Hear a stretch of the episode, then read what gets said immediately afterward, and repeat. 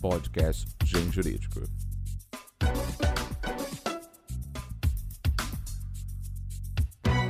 Olá, ouvintes do Mundo Jurídico. Meu nome é Daniela Oliveira e eu sou editora do Grupo Gen, editora Atlas Forense Método.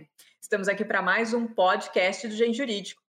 E temos a honra de receber para o nosso bate-papo de hoje o professor Rogério Greco, pós-doutor pela Universidade de Estúdio de Messina, na Itália, doutor pela Universidade de Burgo, da Espanha, mestre em Ciências Penais pela UFMG, formado pela National Defense University dos Estados Unidos e especialista pela Universidade de Salamanca, na Espanha. Ele é membro fundador do Instituto de Ciências Penais e da Associação Brasileira de Professores de Ciências Penais, foi membro do Ministério Público de Minas Gerais de 1989 a, 2019 e atualmente é secretário de Estado de Justiça e Segurança Pública de Minas Gerais. Ele está lançando com a gente agora o Código Penal comentado e vai conversar um, conosco um pouquinho sobre uma alteração legislativa importante, super recente, que acabou de sair, que é a chamada Lei de Crimes contra o Estado Democrático de Direito que regulou a Lei de Segurança Nacional e criou um novo capítulo no Código Penal. Mas antes da pauta, vamos dar um breve recado para você, ouvinte. Apresente o nosso podcast para um amigo ou amiga que ainda não conhece o nosso podcast ou mesmo que não conheça podcasts. Vamos aumentar o espaço da nossa podosfera. Professor Rogério Greco, olá, é um prazer recebê-lo aqui conosco. Ei, Daniele, bom demais estar com vocês aqui agora publicando aí pela GEM, né? Já com código novo, super atualizado, vai ser uma, um lançamento muito legal para a gente. Ah, professor, o prazer é todo nosso tê-lo aqui na, na, editora conosco, é um grande nome aí do direito penal, é uma honra a gente ter o professor no nosso catálogo. Professor, a gente veio hoje para conversar um pouquinho sobre a nova lei que alterou e criou um capítulo novo no Código Penal e e revogou a Lei de Segurança Nacional. Quais são as principais alterações trazidas pela Lei 14.197 de 2021? Daniela, isso aqui é, para variar, é mais, mais uma das aberrações do nosso Poder Legislativo, né? Então, essa, essa iniciativa foi uma, um negócio completamente sem sentido. É, me lembro que, desde que surgiu a Constituição de 88, a, a, a antiga, né, revogada agora a Lei de Segurança Nacional, ela vinha sido questionada. Interessante que ela era aplicada de acordo aí com o sabor do vento, né? Quando o sujeito gostava, quando ele achava que tivesse aplicação, ele aplicava. A gente vinha a decisão dos tribunais aí dizendo que não tinha sido recebida, né, recepcionada pela nossa Constituição de 88, já que essa legislação, a Lei 7170, né, antiga Lei de Segurança Nacional, era de 1983. Então, quando surgiu a Constituição, e é interessante, né, que os ouvintes entendam isso, quando a lei já existia, a gente fala, na verdade, é, que essa lei tinha sido, como vem a Constituição posteriormente, essa lei foi revogada pela Constituição. É, então, assim, é interessante que essa discussão veio desde a Constituição de 88, as pessoas discutindo muito a Lei de Segurança Nacional, dizendo que ela era uma lei, na verdade, que feria né, os princípios penais e processuais penais expressos e implícitos da nossa Constituição Federal. Então, essa coisa toda, tudo discurso político, né, que a gente sabe também. E aí essa discussão veio aumentando, veio aumentando ao longo dos anos, e agora, recentemente, resolveram é, é, é, por fim né, a nossa lei aí de segurança nacional. Diziam que era uma lei que havia sido editada sobre um, um governo militar, que era uma lei autoritária, que era é, lotada de tipos penais abertos, nessas né, coisas de conceitos fluidos, e, e tinha razão, realmente é. Era uma lei muito ruim também. Não estou defendendo a lei de segurança nacional, não. O grande problema é que quando você quer revogar uma lei que você entenda realmente que essa lei é ruim, que ela precisa ser revogada, você tem que revogar completamente a lei. E não você trazer de volta os tipos que até ontem você reclamava deles. Então é exatamente isso que essa lei nova fez. Ela, ela manteve uma série de tipos penais, na minha opinião, assim, sem a menor possibilidade de aplicação porque são tipos extremamente abertos, conceitos assim muito fluidos, conceitos vagos. Isso vai trazer, como sempre trouxe, uma insegurança, uma instabilidade, uma incerteza jurídica violentíssima. Então a gente viu que essa lei ela, ela surgiu por conta do momento político atual que a gente está vivendo. A Lei 7.170 ela vinha sendo aplicada em algumas situações, a exemplo daquilo até que aconteceu com o presidente da República, né, que foi é, não era era só um candidato à presidência da República e foi vítima né, de, de, de, uma tentativa de homicídio. Então a gente vai vendo essas coisas todas acontecendo, os crimes contra a honra que tinham na Lei 7.170 e agora não existe mais, né, foram revogados. Enfim, então criou, na verdade, um embrólio, criou um, um misto de extinta Lei de Segurança Nacional com novos tipos penais. A tendência é que realmente essa lei seja uma lei muito complicada de ser aplicada, muito complicada, justamente por isso, por conta da incerteza, da insegurança, da instabilidade jurídica que ela traz. Então, o resumo geral é que a gente trocou seis por meia dúzia ou seis por meia meia, porque assim ficou muito pior, na verdade, do que era antes. Professor, e quando a gente tem uma alteração dessa e em relação à legislação penal, tem algumas consequências, né? Apesar de trocar seis por meia dúzia em direito penal por conta né, de, todo o, o a, a, a, lógica e o sistema que tem por trás, é, a revogação de uma lei ela, e de tipos penais, ela tem alguma é, consequência em relação aos processos e aos crimes e às condenações que já existiam em relação à lei anterior. Quais são os impactos da, da revogação da Lei de Segurança Nacional nos processos que já vinham transitando e nas condenações que existiam com base nos seus artigos? É, essa pergunta você quer me, assim, quebrar o meio, né, Daniele? Porque é uma pergunta muito boa e é importante que as pessoas entendam o seguinte: existe um princípio chamado de princípio da continuidade normativo típica. Quer dizer o quê? Eu tinha um tipo anterior na Lei de Segurança Nacional e esse tipo praticamente foi repetido pela legislação posterior. Quando existe essa repetição, uma, ou uma situação de similaridade, eles são muito parecidos, que dá para você entender que o tipo penal anterior agora está previsto na legislação posterior, existe esse princípio que é chamado princípio da continuidade normativo típica.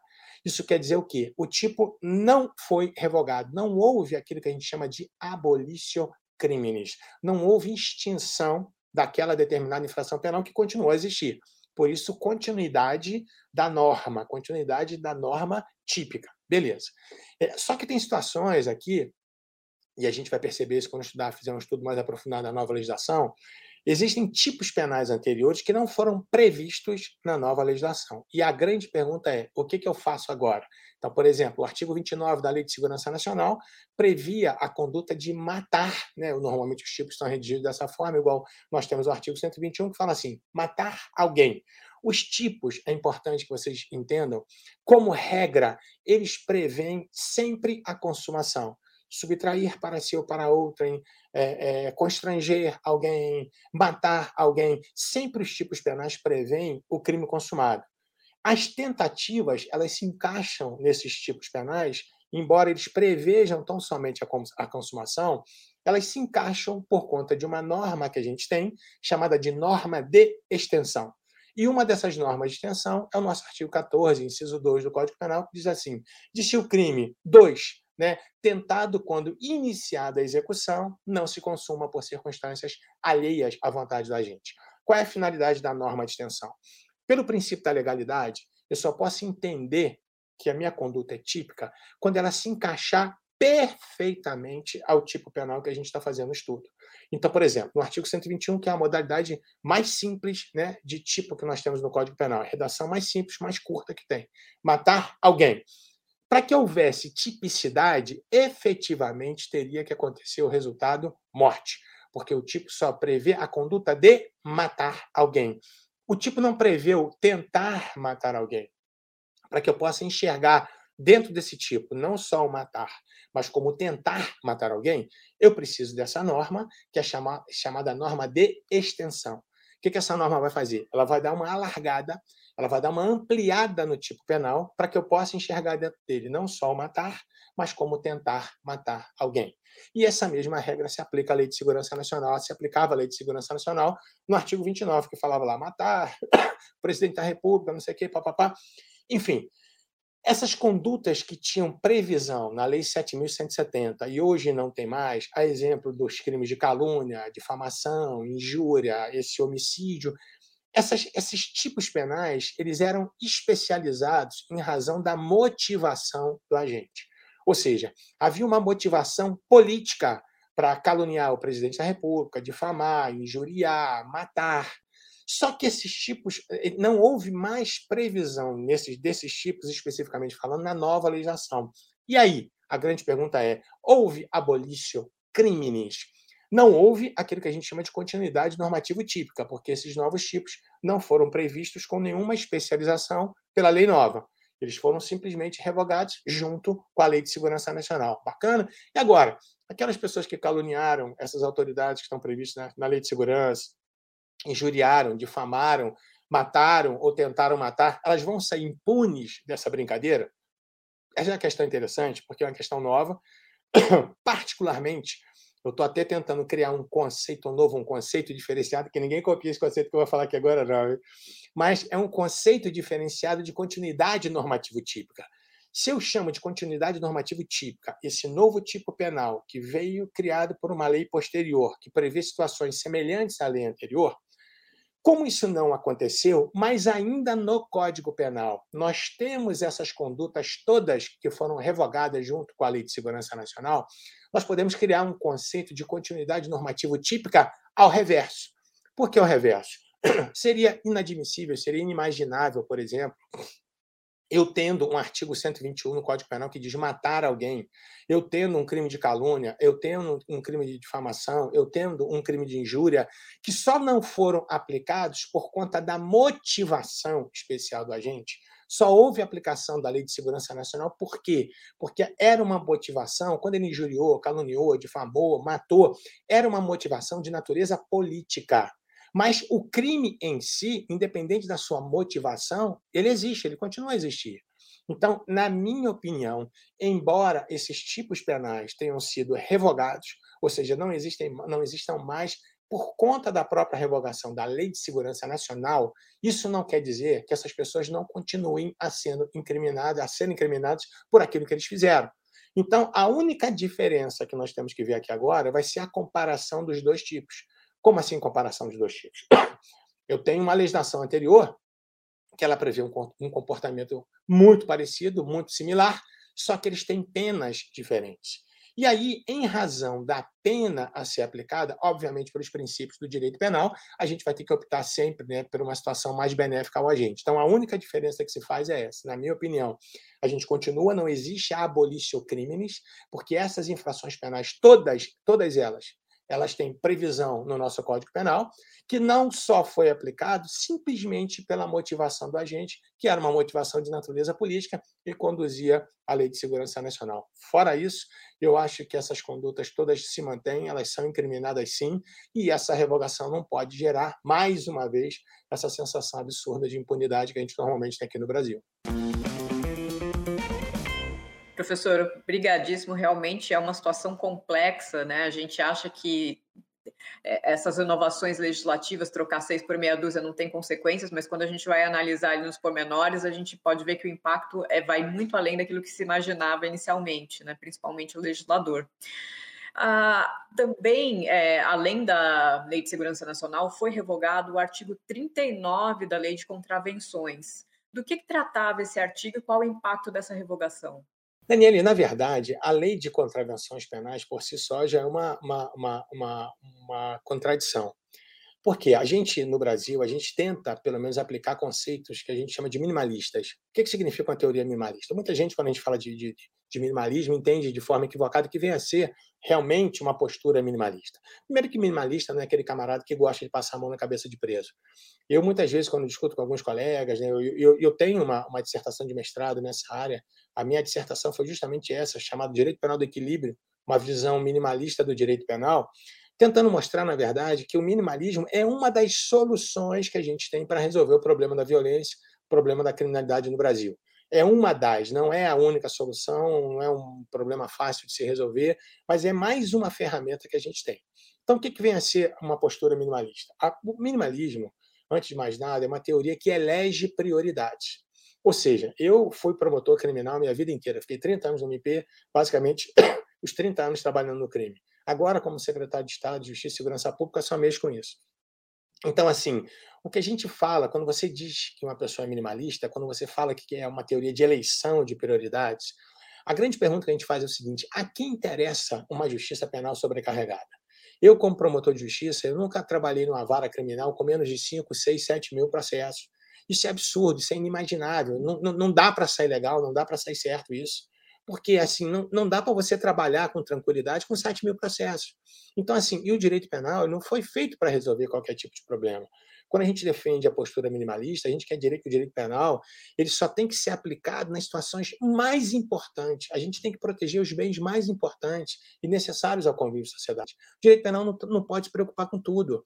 Quando surge uma, uma lei de contravenções penais fazendo essa distinção, né, hoje completamente absurda entre crime e contravenção penal, a gente sabe que a infração penal ela é o gênero de acordo com a lei de introdução ao Código Penal. Né? O além de introdução no artigo 1 fala assim mais ou menos. Considera-se crime a infração penal a que a lei combina pena de reclusão, detenção, papapá. Contravenção penal, a infração penal a que a lei combina pena de prisão simples ou multa alternativa, papapá. Ou seja, a lei de introdução ao Código Penal, ela que faz a distinção, ela cria o gênero chamado infração penal.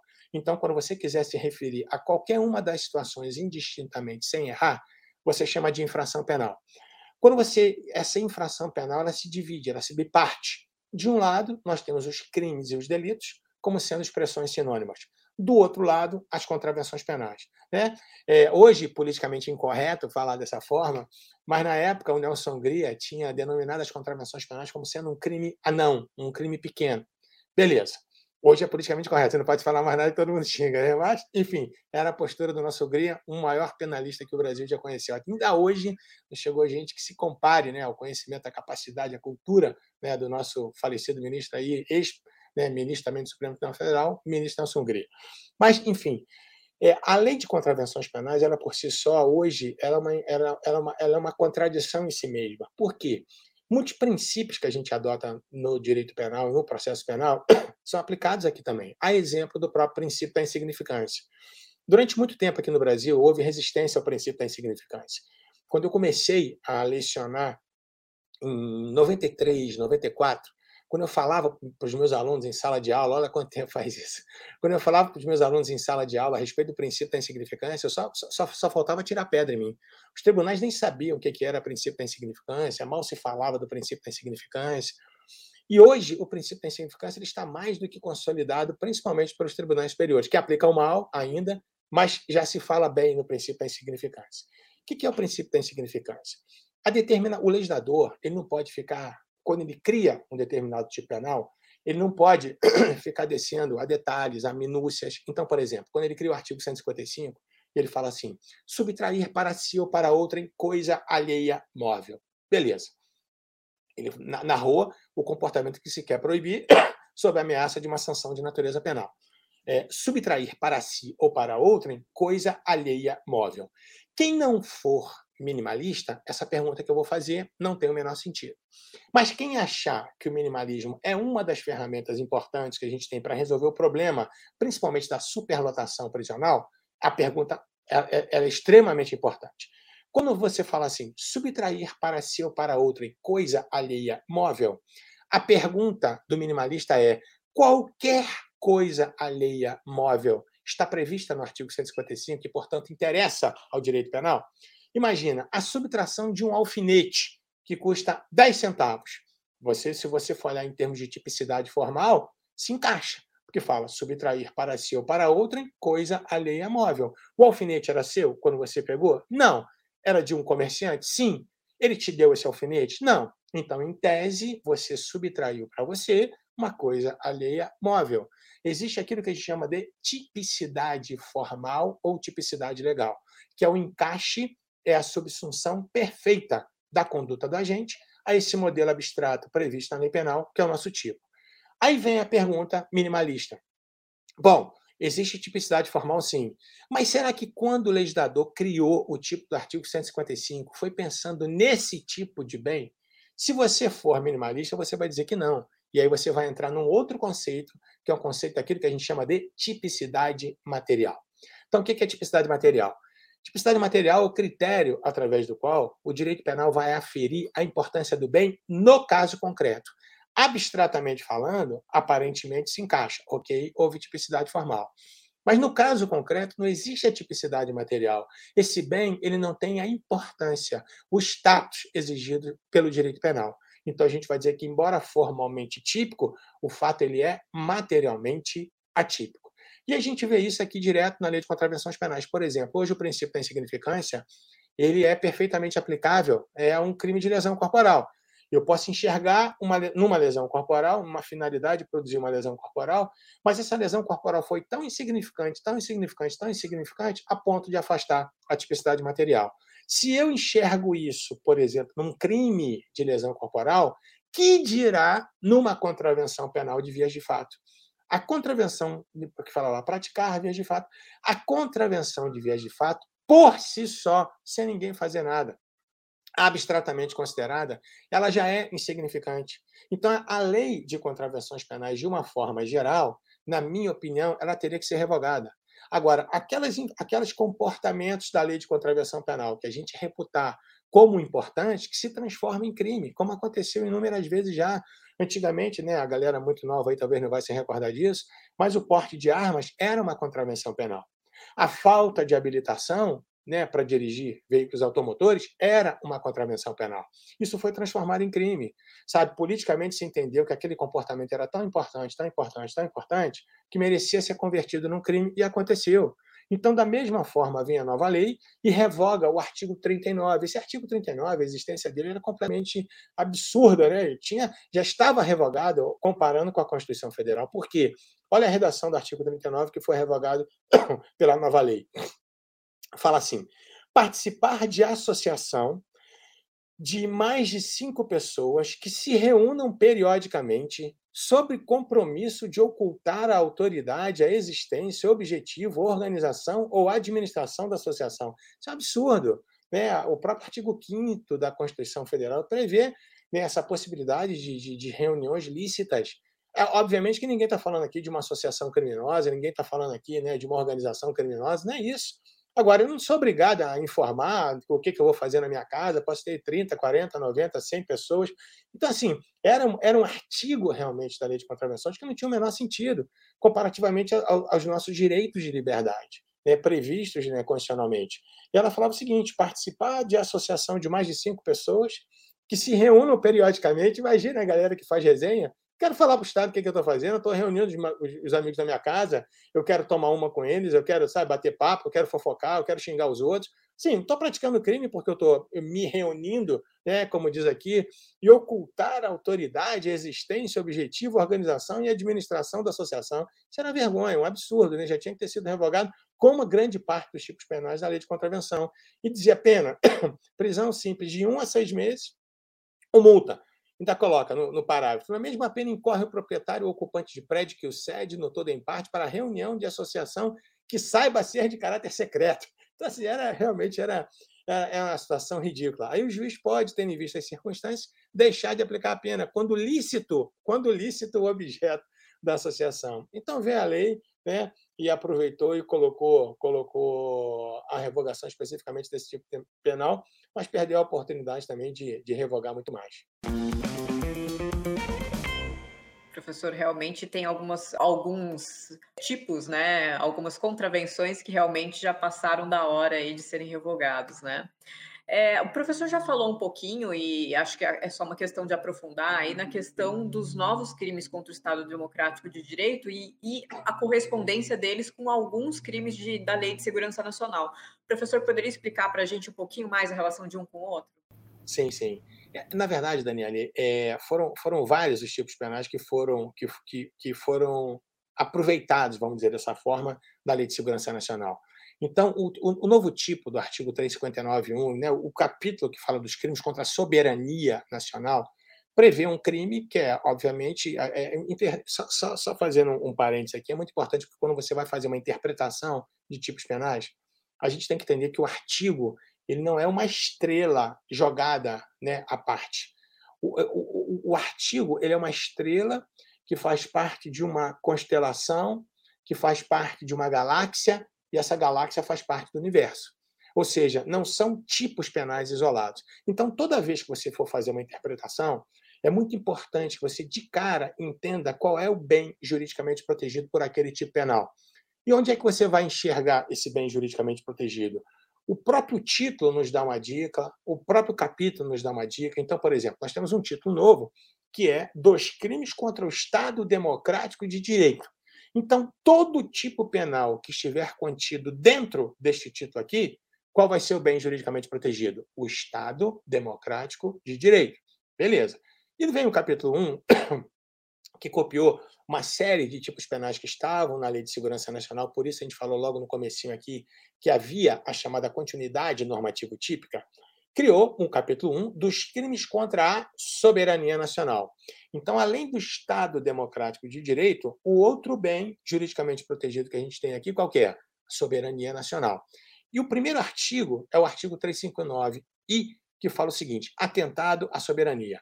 E fala lá: negociar com o governo ou grupo estrangeiro ou seus agentes com o fim de provocar atos típicos de guerra contra o país ou invadi-lo.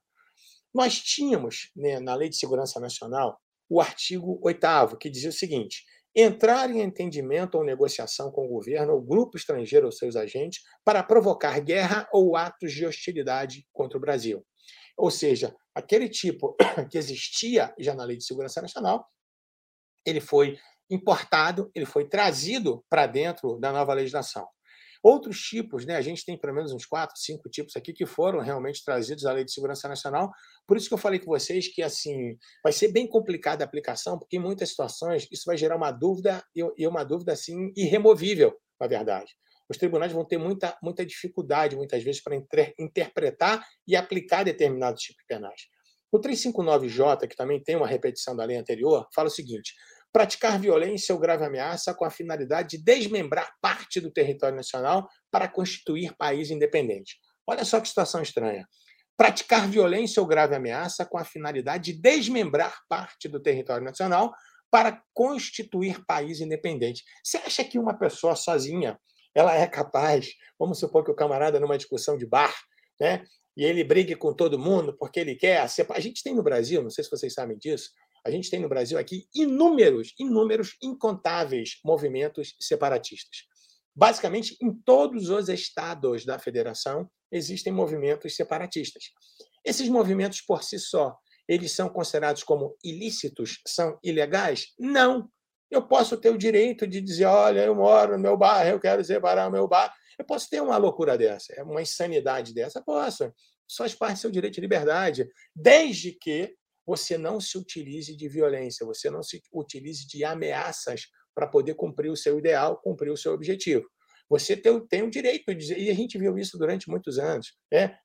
principalmente os estados, vamos dizer dessa forma, egoisticamente mais ricos do que os outros estados, e que tinham uma divisão de carga tributária diferente. Né? Eles diziam, durante muitos anos, a gente ouviu esse discurso no Brasil: ah, não, o nosso estado aqui fica bancando os outros estados da federação, não é justo, nós temos que investir o que a gente, o que a gente, a nossa receita, né, no, no nosso território. Isso aí a gente sempre ouviu e sempre vai ouvir. Então, mas quando você fala assim, você tem um tipo desse praticar violência ou grave ameaça com a finalidade de desmembrar Poxa, você não está falando de uma pessoa. Você tem que falar pelo menos de um grupo considerável, que esse grupo vai se articular, esse grupo vai se movimentar. É como se fosse, basicamente, aqui uma guerra civil. Né? Então, assim, tem situações que a gente vai ver que ali, assim, ela é de difícil aplicação. E no artigo 11, revogado da Lei de Segurança Nacional, tinha a mesma previsão. Falava assim: tentar desmembrar parte do território nacional para constituir país independente. Então, quer dizer, a gente viu uma série de, de repetições de tipos que antigamente a gente criticava na Lei de Segurança Nacional, que foram tranquilamente repetidos aqui sem nenhum problema. Tem tipos interessantes, né? também como repetição, muitas situações parecidas, como é o tipo de espionagem do artigo 359K, que fala assim: entregar a governo estrangeiro, a seus agentes ou a organização criminosa estrangeira, em desacordo com determinação legal regulamentar, documento ou informação classificados como secretos ou ultrasecretos, nos termos da lei, cuja revelação possa colocar em perigo a preservação da ordem constitucional ou a soberania nacional. Então a gente, assim, dentro, a gente, eu tive cuidado, inclusive, quando a gente comentou esse determinado artigo, de mostrar quais são os documentos que são considerados secretos ou ultra secretos. São esses o objeto, na verdade, de proteção. Isso já tinha também na legislação anterior. Né? Havia o artigo 13 que falava o seguinte: comunicar, entregar ou permitir a comunicação, a entrega a governo ou grupo estrangeiro, ou a organização ou a grupo de existência legal de dados, documentos ou cópias de documentos, planos, códigos, cifras e assuntos, tal, tal, tal, interesse do Estado, que são classificados na época como sigilosos. Então, só para resumir, né, a gente já está chegando aqui no finalzinho do nosso bate-papo, também não quero cansar a galera, mas só para entender o seguinte, essa, essa nova legislação, é, se é que a gente possa, possa chamar assim, pelo menos a primeira parte dela, o capítulo primeiro, basicamente ele repete uma série de situações que existiam nas, nas, na Lei de Segurança Nacional, como no capítulo é, é, segundo também, que cria aqui os crimes contra as instituições democráticas, a gente vê uma, uma, uma repetição uma, vamos dizer, entre aspas, uma tentativa de melhora da redação, que não melhorou em absolutamente nada. A gente continua aqui né, com a dúvida, a gente continua aqui com, a, com as incertezas que tinham na redação anterior. Só para a gente poder dar mais um exemplo, no artigo 359L, ele fala assim: é, abolição violenta do Estado Democrático de Direito. Tentar, com emprego de violência ou grave ameaça, abolir o Estado Democrático de Direito, impedindo ou restringindo o exercício dos poderes constitucionais. Então a gente viu assim, é, nessas últimas manifestações, muita gente presa aí pelo Supremo Tribunal Federal, é, contestando as decisões do Supremo. A gente viu né, situações, prisões, honestamente, na minha opinião, absurdas, ilegais, arbitrárias, abusivas. Mas, enfim, é, se entendendo que aquilo estava atrapalhando, impedindo. Como, como, é que uma pessoa, por exemplo, soltar fogos em frente ao Supremo Tribunal Federal, isso pode ser considerado como um crime contra o Estado democrático e de direito? Acabou o direito de manifestação? Então, assim, essa lei, na verdade, é uma legislação hipócrita. Ela veio, na verdade, para piorar a situação que já havia antigamente, né, e dizendo que melhoraria, que revogaria a Lei de Segurança Nacional, que supostamente tinha sido criada durante um período de, de, de governo militar, na verdade piorou a situação. Então, resumidamente, é, a gente não tem muita coisa boa para dizer, mas está bem explicadinho no livro, está bem narrado, né? A gente procurou mergulhar a fundo aqui naquilo que era possível, né? Aquilo que a criatividade permitiu fazer, mas, enfim, são momentos difíceis. Então, a gente vive um momento muito complicado no Brasil, a gente nunca legislou tão mal, a gente tem cada vez mais a tendência a piorar, a gente vive um momento de inflação legislativa assim insuportável, um momento terrível. Já passou do momento, na verdade, da gente compilar tudo que for importante e condensar num único corpo, condensar num único código, como existe nos outros países. Porque a ideia da codificação é muito importante. Qual é a ideia? Né? A ideia, principalmente, que surgiu no século XIX.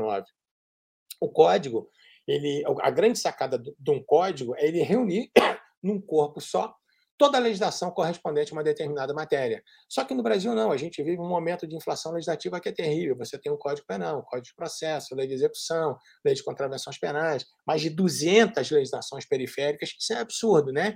Isso aí é inimaginável. Então chegou o momento, ao invés de a gente viver essa coisa da, da chamada inflação legislativa, é preciso que a gente agora tenha uma deflação legislativa. É preciso que a gente tenha coragem para poder jogar fora inúmeros tipos penais, a exemplo, como eu falei com vocês, da própria lei de contravenções penais.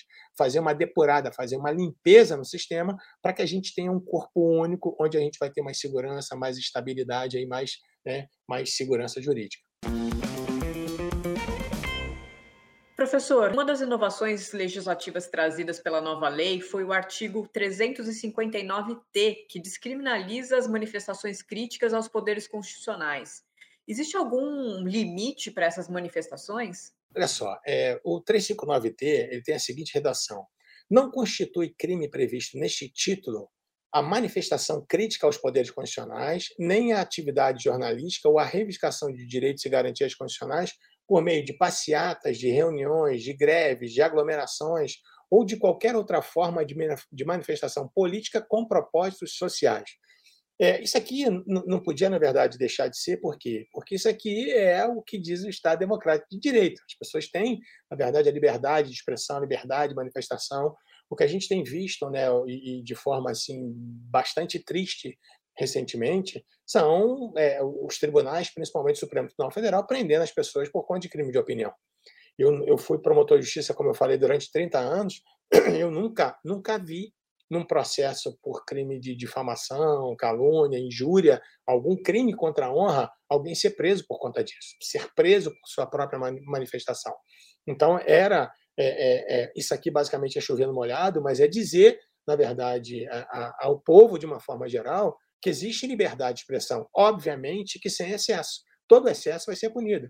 Eu posso me manifestar, eu posso reivindicar, eu posso protestar, ok, mas eu tenho que respeitar as pessoas. E quando há o excesso, todo excesso pode ser punido, não vai ser diferente aqui no artigo 359T. Ele não, ele não, ele não acoberta o excesso, ele só permite a liberdade de expressão. Professor, obrigadíssimo. É um grande prazer aqui ouvi-lo, é, principalmente sobre um tema tão palpitante, né? A gente está no momento nesse país, né, de um aumento muito grande de politização da nossa sociedade e de polarização.